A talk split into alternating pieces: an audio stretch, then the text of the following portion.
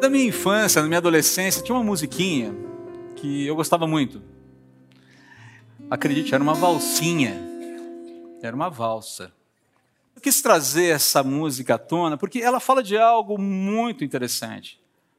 Né? Ela está falando que algo espetacular, algo maravilhoso aconteceu comigo. Ela está falando que um evento único mudou completamente a minha vida, restaurou a minha história, corrigiu o meu rumo, pacificou o meu coração. É isso que essa música está falando. E o que foi isso? O meu encontro com Jesus Cristo. Não, não vês que sou feliz servindo, seguindo em algumas versões ao Senhor? Sou nova criatura. Sensacional isso.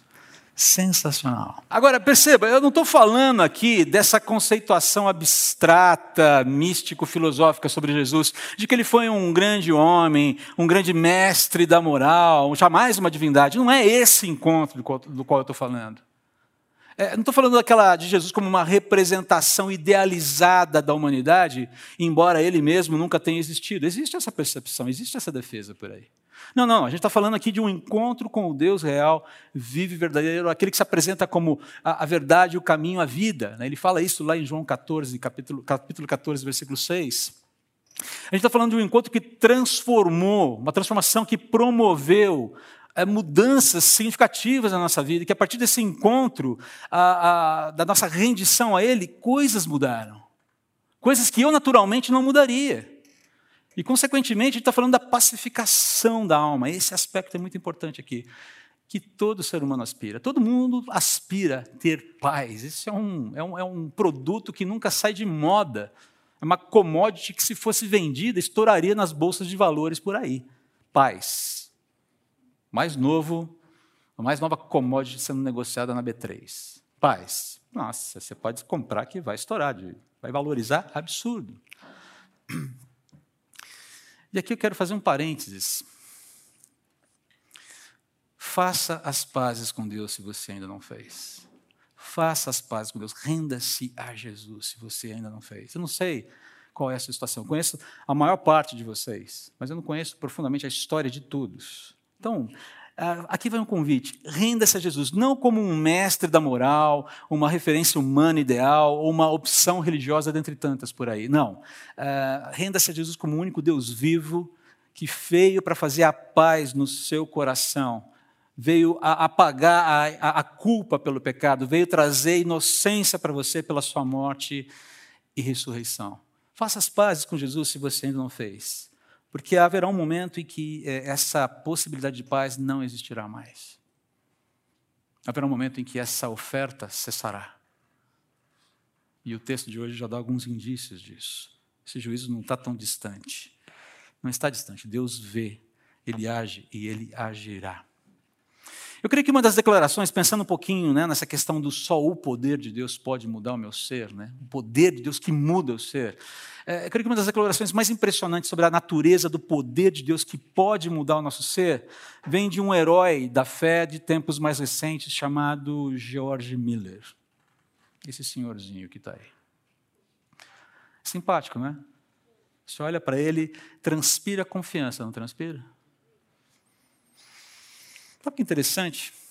Vou colocar primeiro aqui a frase do George Miller. Houve um dia em que eu morri.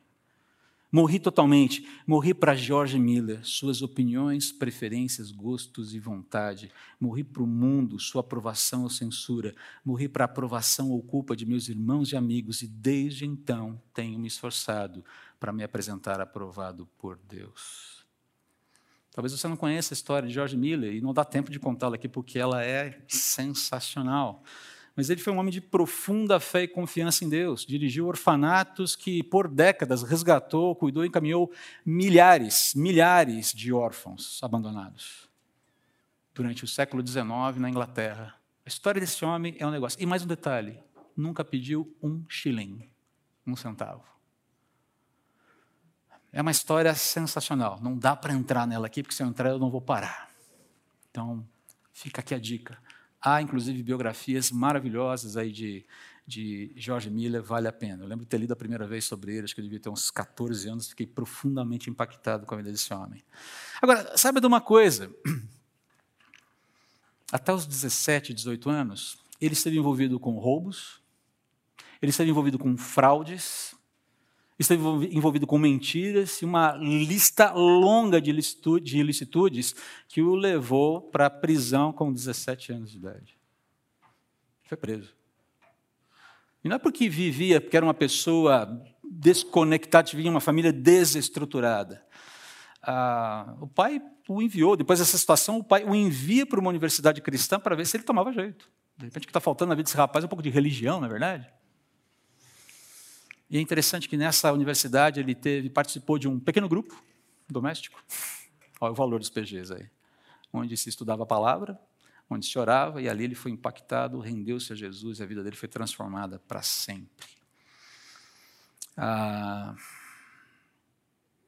o poder de Deus alcançou esse homem e transformou a vida dele de tal forma que o legado que foi feito depois é sensacional. Mas é, é esse poder que alcançou Miller, que nós cantamos aqui, é o mesmo poder que havia alcançado e mudado a vida dos cristãos ali de Tessalônica. Daquela igreja lá no primeiro século, lá na Macedônia. É o poder de Deus, é sobre isso que Paulo está falando. Esse era o poder do Evangelho que, produzindo esperança, fazia os tessalonicenses perseverarem ali como cristãos.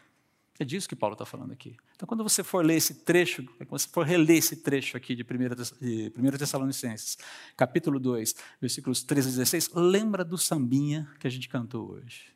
Só o poder. É bem aquilo lá mesmo. Vamos para o texto. Olha que interessante.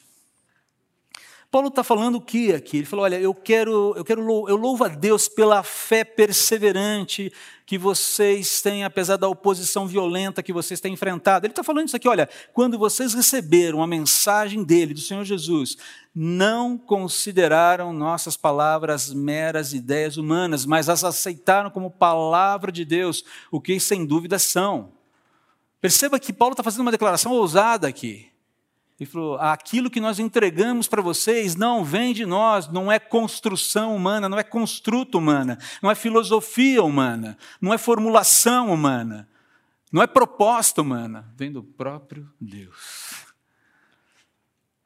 E se não viesse do próprio Deus, não haveria, não teria como, não haveria poder para mudar como mudou. Você acha que Paulo, apesar de ser um excelente teólogo, Paulo, apesar de ser um excelente conhecedor das Escrituras, Paulo, apesar de todas as qualidades que ele tinha, Silas, Timóteo, apesar daquele time lá, daquele dream team do primeiro século de pregadores cristãos, você acha que eles teriam condições humanamente de fazer qualquer movimento que pudesse ser detectado e louvado dessa forma como Paulo está fazendo aqui? Jamais. Não há poder humano que dê conta de transformar vidas dessa forma.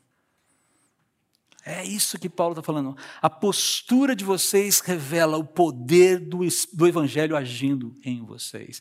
E ele vai fazer uma associação interessante aqui. A sua postura, essa, essa, esse vigor, essa presença marcante do Evangelho na sua vida, é a mesma dos cristãos na Judéia. Vocês estão ali com eles, ó as disposições que vocês têm são as mesmas dos cristãos, dos primeiros cristãos, ali na Judéia, ali em Jerusalém. Aquela turma que está apanhando feio também. E eu sei que vocês também estão apanhando. Aleluia! Perceba, Paulo identifica essa situação, esse vigor, como algo que homem algum poderia produzir. E nesse processo de produção de algo sobrenatural, a, a, essa evidência, a evidência de que isso estava acontecendo, entre outras coisas, era o quê? Oposição, desconforto, inquietação. Ah, vocês se lembram da pregação do pastor Cláudio Duarte há quatro domingos atrás? Creio que nós, é, essa quinta pregação, na segunda pregação aqui na série Tessalonicenses, que ele mencionou as evidências da fé dos cristãos de Tessalônica que, que foram celebradas por Paulo. é, o trabalho que resulta da fé, ali no versículo 3, capítulo 1, versículo 3. O trabalho que resulta da fé, o esforço que resulta do amor, a perseverança proveniente da esperança. a perseverança proveniente da esperança. É esse último ponto aqui que Paulo está tá tratando agora. Perseverança proveniente da esperança. É aqui que ele está trabalhando nesse momento da carta. O que ele está falando é que os cristãos aqui de Tessalônica reconheceram o Evangelho como palavra do próprio Deus e não como um produto, fruto da mente humana, como eu mencionei agora há pouco. Não é, porque se fosse seria algo questionável, questionável no sentido de ser derrubável, por assim dizer. Se você pegar todas as propostas, as grandes propostas de explicação da realidade da vida humana, filosóficas que aconteceram ao longo de 2.500 anos, desde os gregos, nenhuma dá conta de explicar a realidade nenhuma dá conta de fornecer para o ser humano um fechamento. Ok, agora, agora encerrou, agora aqui capturou tudo. Nenhuma. Proposta atrás de proposta. Na verdade, o que você tem é um declínio do pensamento. Começa muito bem lá com Platão, com os gregos, Aristóteles, Sócrates. Começa até que bem. Mas à medida que o tempo vai passando, a coisa vai degringolando. Mas não quero entrar em filosofia aqui, porque eu sei que nem todo mundo gosta desse assunto. Mas o que ele está falando aqui, olha, essa mensagem que vocês receberam, essa mensagem proveniente de Deus, continua em vocês os que creem. Ele menciona isso aqui. Isso aqui serve como validação adicional, tanto da verdade em si, da verdade do Evangelho, quanto da fé daquela igreja. Paulo está validando. Falei: olha, a, a gente vê isso acontecendo na vida de vocês ainda. Não foi só um momento, um festejo, algo pontual ali, uhul, um cultão que todo mundo ficou, nossa, que legal, vamos seguir esse Jesus. Demos as mãos, ninguém larga a mão de ninguém, vamos em frente. Não, esse negócio continua caminhando. E, tá, e continua caminhando dentro de um ambiente que não é muito favorável. Fica evidente ali que o que está acontecendo naquela igreja é algo realmente diferenciado algo que só Deus pode fazer. E Paulo está vibrando com isso. Ele fala, cara, qual é o meu mérito disso? Nenhum. O que eu fico feliz é que eu participei disso. Basicamente, é essa alegria de Paulo aqui. Ele falou: olha, dá para ver o poder de Deus agindo em vocês. Dá para perceber que o Evangelho está fazendo efeito em vocês. Vocês são evidência, a igreja de Tessalônica, do poder de Deus. Igreja, Sedemoema, Olha para o lado, olha para o lado. Pode olhar para o lado, olha para as pessoas que estão ao seu lado. A gente acabou de cantar, só, se a gente precisar chamar o Nelson para cantar o sambinha de novo, a gente canta, você fica mais à vontade e você olha para o lado. Olhou para o lado? Olhou bem para o lado? Vocês, eu não sei quantos temos aqui hoje, mas vocês, cada um de nós, é evidência da verdade do Evangelho e do poder de Deus. Já parou para pensar nisso? Fala a verdade. Se esse negócio fosse algo humano, ah, valeria a pena ficar em casa, ir para o clube, nadar, tomar sol, viajar, ir para casa de praia, para casa de campo, dormir até mais tarde. Mas você acordou hoje para cultuar um Deus que você não vê. para falar bem de um Deus que você não enxerga. E para se unir com pessoas que talvez, de uma maneira natural, você não faria amizades. Os vínculos que nós temos entre nós são coisas sobrenaturais. Já parou para pensar nisso? As aproximações que Deus fez. Essa reunião é algo que não é humano. Não tem mérito humano algum aqui. Mérito de Deus. Então, quando nós nos olhamos, eu gostaria que vocês tivessem a visão que eu tenho de, da igreja agora. O que você vê é a evidência do poder de Deus.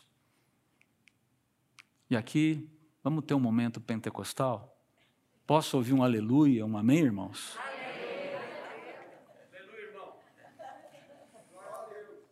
Glória a Deus.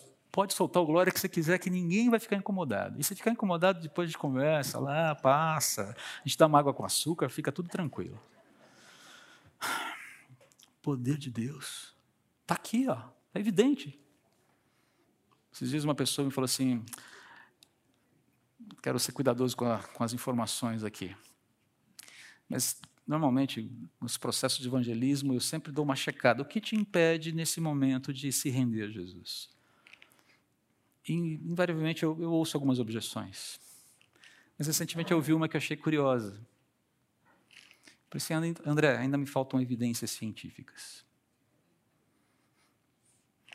Pena que eu não lembrei da música Só o Poder para cantar para a pessoa maior. Lembrei depois. Mas não é uma vez que eu ouvi isso. Eu, eu sempre ouço. Falei, cara, deixa eu te dar. Será que faltam evidências? faltam evidências. Que evidência você quer? Eu posso te apresentar dezenas delas. Aparece domingo lá na minha igreja. Na nossa igreja. Mas, enfim, só para você perceber, né?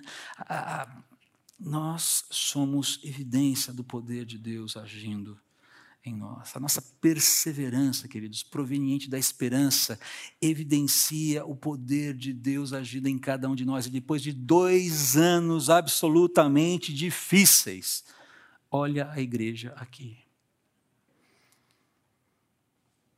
Poder de Deus.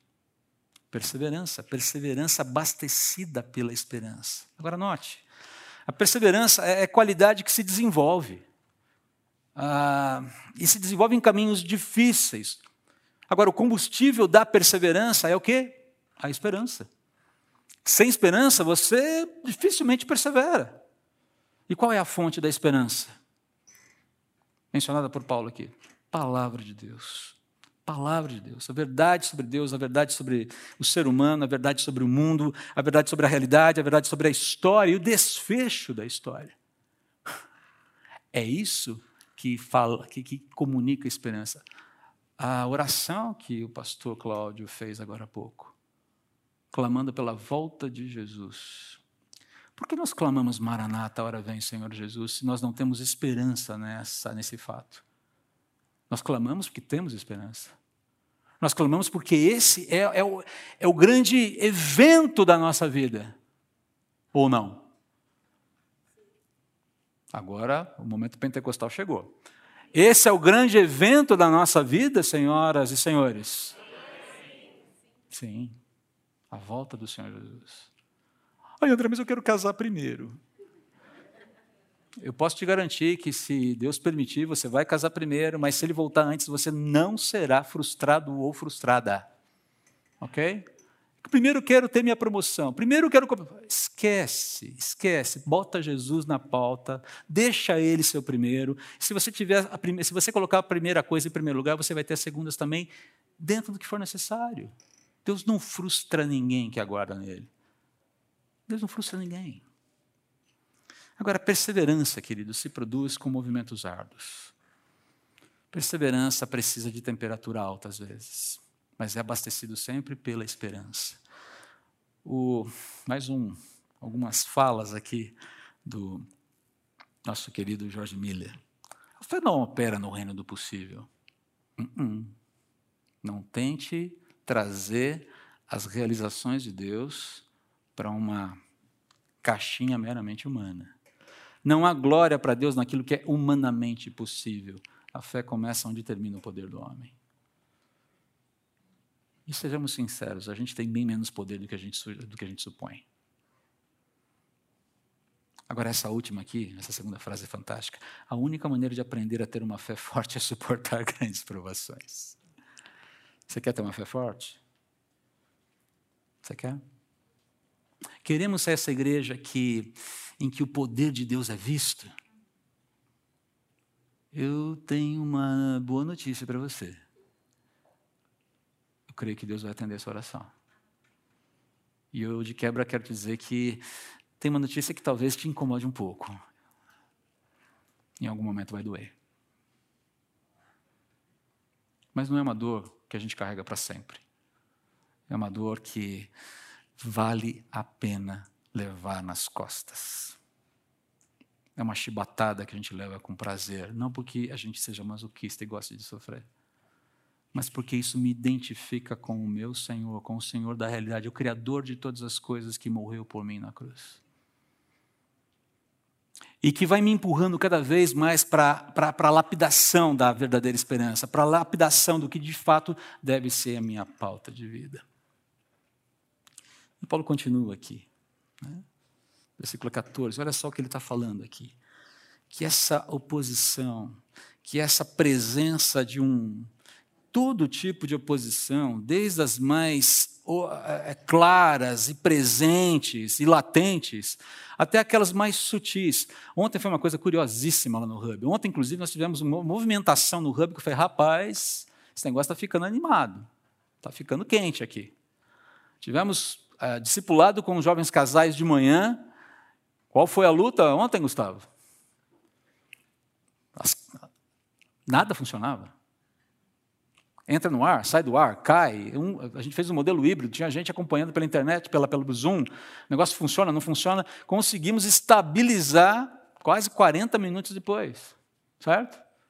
Eu falei, ah, estou entendendo o que está acontecendo aqui. E nessa hora, se você deixar o coração ficar impaciente, você é fisgado e as suas motivações deixam de ser santificadas. Você fala, veio aquele momento, pô, mas que porcaria, por que, esse negócio. André, Passo para trás. Senhor, isso aqui não deveria estar acontecendo. Mas tá. Eu não sei exatamente quem está importunando aqui, mas repreende, por favor. Deixa a gente seguir. Tem misericórdia, Senhor. Repreende aí e deixa a gente seguir em frente aqui. Curiosamente, aquela oração relâmpago que você faz enquanto você está falando, né? Senhor, eu não estou vendo, o Senhor vê. À tarde, a, a, a, celebração das mulheres. Né? Eu falei, eu tenho que sair daqui rápido, senão daqui a pouco vou me jogar para fora do hub. Né? Eu fiquei lá para tentar ajudar em algumas questões técnicas. O que, que aconteceu? Questões técnicas de novo. E você fala, cara, de novo a mesma coisa. Desde as oposições mais frontais até as coisas mais bobinhas, as raposinhas. Lembra da Sulamita falando lá em Cantares? Apanhai-me as raposinhas que devastam o vinhedo. O que vai ter de raposinha e raposona aparecendo na vida da igreja, no momento em que a gente quiser ser igreja vibrante, forte, você pode ter certeza que vamos aprender a caçar raposa. Com todo respeito aos direitos dos animais. Estou falando de maior forma figurada aqui. Perceba que ele fala que o enfrentamento da oposição, ele associa essa, essa, essa, essa característica bonita, esse, esse lado positivo da vida de Tessalônica, a, uma oposição similar à, à, que a igreja da Judéia estava enfrentando. Olha, vocês estão enfrentando a oposição do seu próprio povo, dos seus próprios compatriotas. Gente, vizinhos, familiares, amigos e acredite, às vezes até gente dentro da igreja. Às vezes a oposição está aqui dentro. Vai acontecer, acontece em todo lugar. Oposição frontal, muitas vezes debochada. Mas com certeza uma oposição que é, é, a oposição ela existe. Fala, vocês vão enfrentar isso no ambiente em que vocês estão, no trabalho. Isso vai acontecer. Não se perturbe com isso. Não deixe que isso cause perturbação em você. Isso é identificação de que você está no lugar certo, sendo cuidado, sendo direcionado pelo poder de Deus. Ele fala: vocês enfrentam o mesmo tipo de oposição que os cristãos da Judeia têm enfrentado por parte dos judeus que mataram Jesus e os profetas. Os macedônios que fizeram oposição ali não tinham matado Jesus, mas a sua oposição é caracterizada por Paulo como um tipo de atitude que faz mal, causa dano para a humanidade. É por isso que a gente tem que aprender a ter misericórdia de quem se opõe ao Evangelho. Porque ele não tem noção do problema que ele está causando para ele mesmo. A gente tem que aprender a olhar de uma forma mais ampla, não de uma forma tão pessoal. Ah, oposição a mim, oposição a mim, oposição a mim. Não, meu amigo, você não faz ideia do problema que você está causando para você.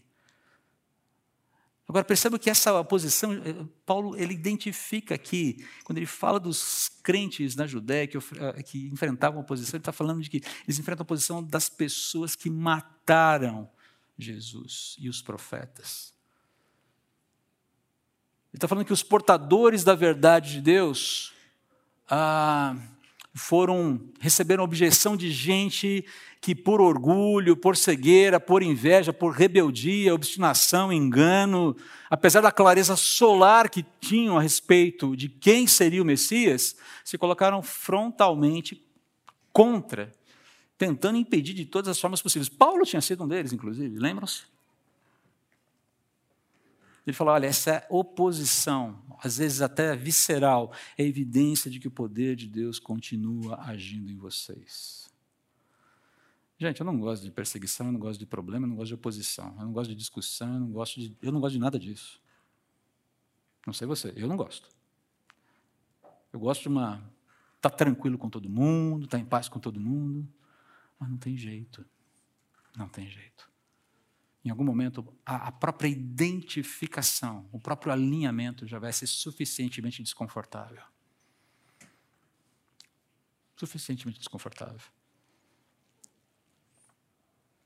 E aí ele fala: continuem perseverando, alimentados pela esperança viva que somente a palavra de Deus oferece.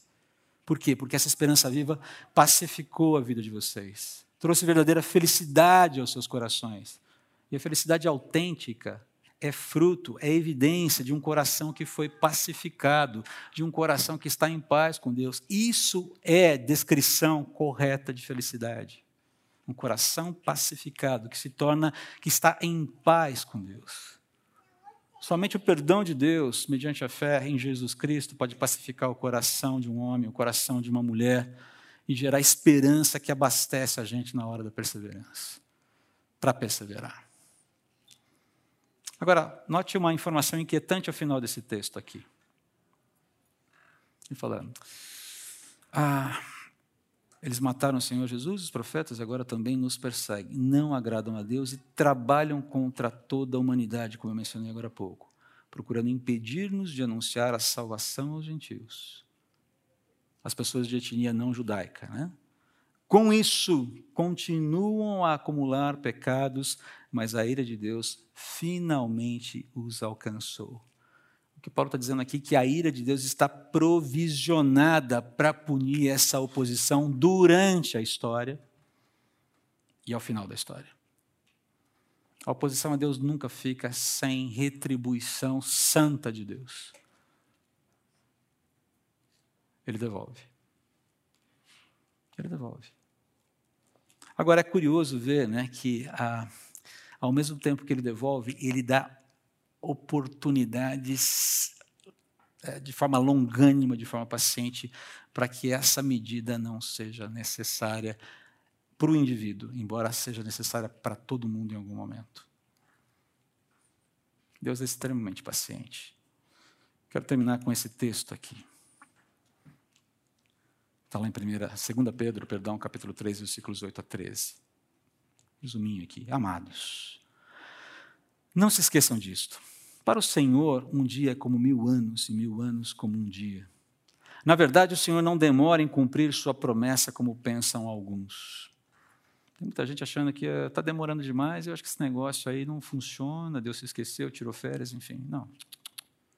A questão é que o tempo para Deus é diferente do tempo para a gente. Deus não está preso às amarras do tempo como eu e você estamos.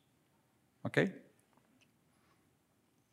Pelo contrário, essa demora aos nossos olhos é uma prova de que Deus é paciente por nossa causa.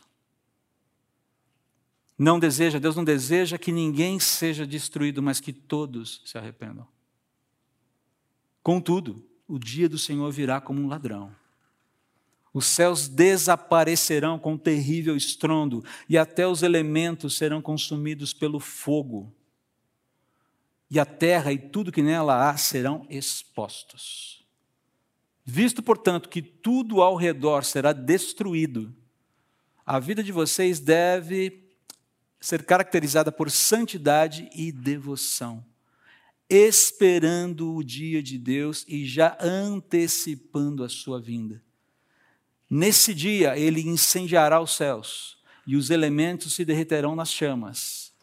Nós, porém, aguardamos com grande expectativa os novos céus e a nova terra que ele prometeu, um mundo pleno de justiça. vai haver destruição. A velha ordem vai cair, a ordem atual vai cair, e uma nova vai se levantar para sempre, definitivamente, com o próprio Senhor governando sobre tudo e sobre todos, sem que haja fim. Posso ouvir um amém, irmãos? Amém. Amém. A fé